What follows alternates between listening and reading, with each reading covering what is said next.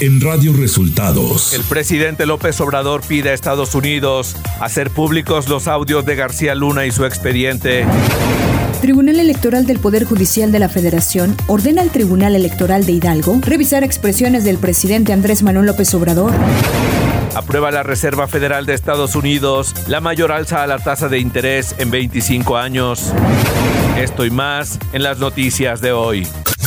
Este es un resumen de noticias de Radio Resultados. Bienvenidos al resumen de noticias de Radio Resultados. Ya estamos listos para informarle Valeria Torices y Luis Ángel Marín. Quédese con nosotros, aquí están las noticias. La mañanera. Este jueves en la conferencia de prensa, el presidente Andrés Manuel López Obrador llamó a las autoridades judiciales en Estados Unidos a que hagan públicos los audios que tienen de las conversaciones de Genaro García Luna, en los que reconoce que amenazó y sobornó a periodistas que investigaban sus crímenes. No se sabe si esto es prueba, si se va a aceptar.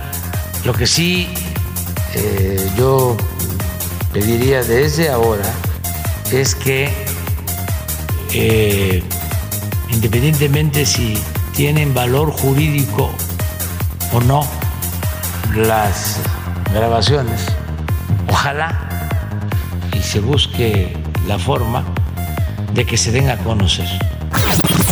Andrés Manuel López Obrador se dijo sorprendido tras ver que los aliados del PRI cuestionan al presidente del partido Alejandro Moreno Cárdenas y los calificó de ingratos. Están cuestionando al presidente del PRI y en vez de salirlo a defender, son unos ingratos. Se quedan callados. Porque ahora ni lo conocen. Cuando él les dio todo el mandatario mexicano lanzó un ultimátum a la constructora estadounidense Vulcan Materials para llegar a un acuerdo que frene la explotación de la mina Calica o de lo contrario los demandará ante la ONU por causar una catástrofe ecológica en la costa de Quintana Roo. Y eh, así como ellos acudieron a tribunales internacionales, nosotros vamos a acudir a la ONU y a tribunales internacionales. No dejamos no cancelamos la posibilidad del acuerdo, pero mientras estemos en el gobierno, apegados a la legalidad, no vamos a permitir que se extraiga material de construcción de eh. Como cada jueves, el subsecretario de Seguridad Pública Ricardo Mejía acudió a la conferencia de prensa a dar el reporte de seguridad y señaló que por el hinchamiento en Puebla de Daniel Picasso, quien fuera asesor en la Cámara de Diputados, hay siete detenidos. Cometido en el municipio de Huauchinango, en la comunidad de Papatlazolco, en agravio de Daniel N. Ya se obtuvo la ah, detención de cinco masculinos, autores presuntos de este evento criminal, los cuales fueron ya vinculados a proceso penal y también la detención de dos individuos también presuntamente involucrados en este evento. Ricardo Mejía Verdeja dio a conocer la fecha en que se llevará a cabo la exhumación del cuerpo de Devani Escobar. Se acordó que la solicitud judicial para la exhumación del cuerpo de Devani se realice el día 30 de junio lo cual permitirá el análisis del cuerpo a través del grupo de expertos y expertas médicas para la homologación de dictámenes forenses antes practicados. Radio Resultados Nacional. La página Mi Vacuna para registrarse y recibir la vacuna contra COVID ya permite que los datos de niños de 5 a 11 años puedan ser ingresados y posteriormente reciban la dosis del biológico Pfizer contra el coronavirus. Con esto, se amplía el número de mexicanos con posibilidad de tener acceso a la vacuna contra el COVID, pues hasta hoy solo mayores de 12 años pueden recibir el biológico en México. La Sala Superior del Tribunal Electoral del Poder Judicial de la Federación ordenó al Tribunal Electoral de Hidalgo analizar nuevamente si las expresiones del presidente Andrés Manuel López Obrador contra la candidata a la gubernatura por la coalición Va por México, Carolina Villano, incidieron en la elección local. La controversia surgió de las denuncias presentadas por el PAN y el PRI en contra de las declaraciones que hizo el presidente en una de sus conferencias de prensa mañaneras en las que se refirió a la candidata priista. La Suprema Corte de Justicia de la Nación de México rechazó este miércoles que los estados del país pueden declarar a la tauromaquia como patrimonio cultural, facultad que dijo corresponde a la Federación. En un comunicado, la Suprema Corte de Justicia de la Nación determinó que el estado de Nayarit carece de facultades para declarar a la fiesta taurina y a las peleas de gallos como patrimonio cultural inmaterial. El canciller Marcelo Ebrard hizo este miércoles una transmisión en su cuenta personal de Facebook en la que compartió su número de WhatsApp para recibir preguntas, propuestas de la ciudadanía y conocer sus necesidades. Ebrard dijo que lo que busca con ello es tener una relación más directa y poderles explicar en qué estamos, qué estamos haciendo. El gobernador de Aguascalientes, Martín Orozco Sandoval, hizo un llamado este miércoles a través de Twitter al presidente nacional del Partido Acción Nacional, Marco Cortés, a retomar un debate que dejaron pendiente desde el 3 de noviembre de 2021, cuando ambos personajes externaron su visión en torno al proceso electoral que en ese momento se encontraba en la fase de elección de candidaturas. El mensaje del mandatario hidrocálido señaló, después del resultado electoral del pasado 5 de junio, es momento de retomar esta conversación, arroba Marco Cortés. En la entrevista con diferentes medios, Orozco Sandoval señaló que Marco Cortés debe dejar la presidencia del PAN. El presidente del Partido de la Revolución Democrática, Jesús Zambrano, dijo que si para las elecciones a gobernador en el Estado de México de 2023 no se confirma la coalición Va por México con el PAN y PRI, el Sol Azteca está listo para ir con su propio candidato. La Fiscalía General de la República cumplimentó una orden de aprehensión contra el exdirector jurídico de la cooperativa Cruz Azul, Víctor Manuel Garcés, por su presunta responsabilidad en los delitos de delincuencia organizada y operaciones con recursos de procedencia ilícita por más de 114 millones de pesos. Revelaron funcionarios federales. El mandamiento judicial fue ejecutado al interior del reclusorio norte, donde permanece el exdirectivo desde la semana pasada. Economía. La Reserva Federal de Estados Unidos aprobó este miércoles su mayor aumento a la tasa de interés en más de un cuarto de siglo para frenar un aumento de la inflación. En Estados Unidos los precios al consumidor se elevaron 8.6% a tasa anual, en lo que podría ser la mayor inflación en 40 años. Ante esto, el Banco de México indicó que analizará a detalle la decisión tomada por la Reserva Federal de Estados Unidos y será uno de los puntos medulares a discutir en la reunión que tendrá Banjico este 23 de junio. La Comisión Nacional del Sistema de Ahorro para el Retiro CONSAR dio a conocer que en mayo se registró la salida de 1.942.7 millones de pesos de las AFORES por concepto de retiros parciales por desempleo. Este es el monto más alto para un mes similar del que se tenga registro y es una alza del 10.8% anual, informó la CONSAR. Clima.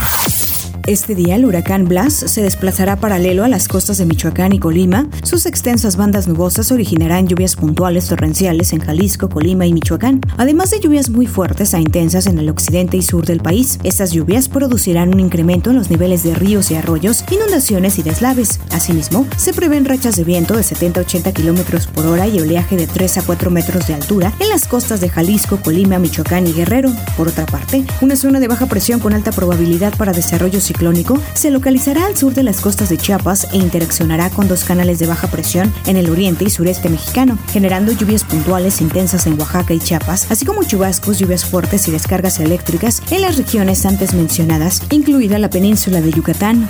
Ciudad de México.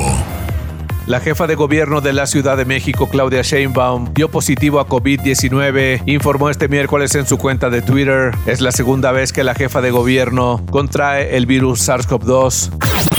La Fiscalía General de Justicia de la Ciudad de México, en voz de su titular, Ernestina Godoy, dio a conocer la detención de Luis N. alias El Huicho por su presunta participación en el feminicidio de Bania, quien fuera su pareja sentimental, registrado en marzo pasado en la alcaldía Álvaro Obregón. Luis N. alias El Huicho fue trasladado a la autoridad judicial que lo requirió en el reclusorio oriente de la Ciudad de México.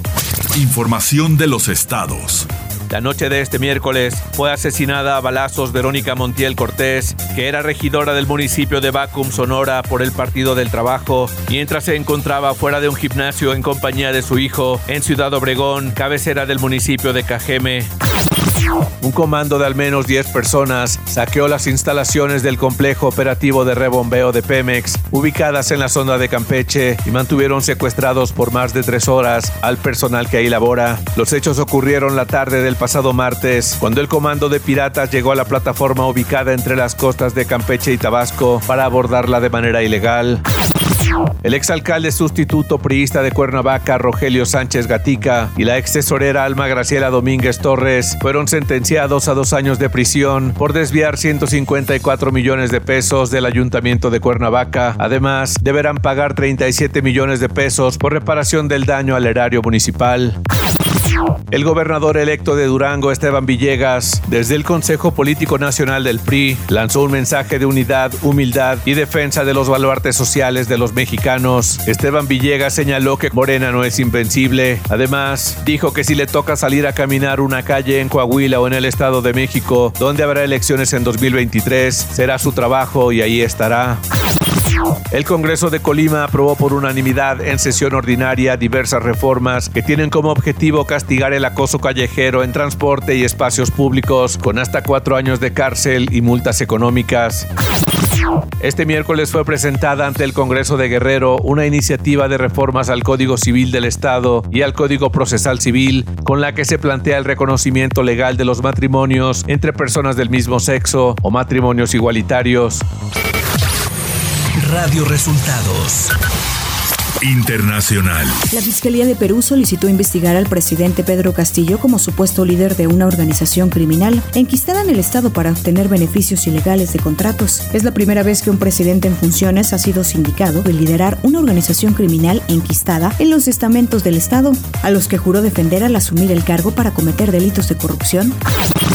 Los casos de COVID-19 en América aumentaron un 11% la semana pasada respecto de la anterior, con 1.2 millones de nuevos casos y 4.069 nuevas muertes, dijo la Organización Panamericana de la Salud. América del Sur registró el mayor aumento de casos con un incremento del 20%. En Estados Unidos hubo un incremento del 2% en las hospitalizaciones y del 4.2% en los ingresos por séptima semana consecutiva. De los 34 países y territorios de América con datos disponibles, las hospitalizaciones por COVID-19 aumentaron en 15 de ellos durante la última semana y los ingresos se incrementaron en 10 países y territorios.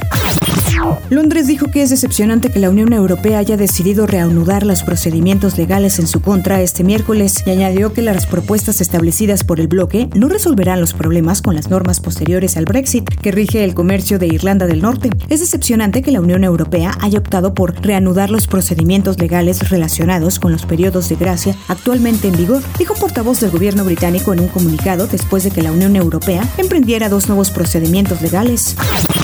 El presidente de Francia, Emmanuel Macron, el canciller alemán Olaf Scholz y el primer ministro de Italia, Mario Draghi, viajan este jueves a Kiev para tratar de buscar una solución al conflicto de Ucrania. En Kiev, los tres celebrarán un encuentro con el presidente ucraniano Volodymyr Zelensky, con el que se pretende enviar una señal de apoyo europeo a Ucrania tras la invasión que sufre por parte de Rusia desde el pasado 24 de febrero. Tecnología. Luego de que la luchadora japonesa Hana Kimura de 22 años se quitara la vida en 2020 a causa del acoso cibernético sufrido, el órgano legislativo de Japón optó por modificar la ley con relación al ciberacoso, así como al Código Penal. El Parlamento del país nipón aprobó un aumento en las sanciones contra los insultos en Internet, modificando la pena que iba alrededor de los 30 días de prisión y una multa de hasta 10 mil yenes por una nueva tarifa de hasta un año de arresto o una multa de 300 mil yenes equivalente a 45 mil pesos mexicanos. Los creadores de Twitch podrán obtener unos ingresos más estables procedentes de los anuncios que muestren sus videos como parte del nuevo programa de incentivos que anunció Twitch este martes. El programa de incentivos publicitarios forma parte de la herramienta de gestión de anuncios que Twitch introdujo hace unos meses. Espectáculos.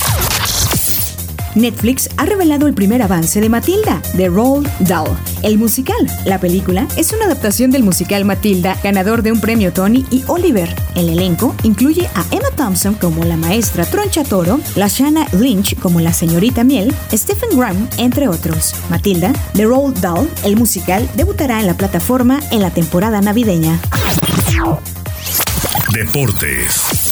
El brasileño Dani Alves anunció este martes su salida del club Barcelona por segunda vez en su carrera después de haber regresado al club catalán el año pasado. Dani Alves de 39 años volvió en noviembre con un contrato hasta el final de la presente temporada y este miércoles anunció que no renovará el acuerdo.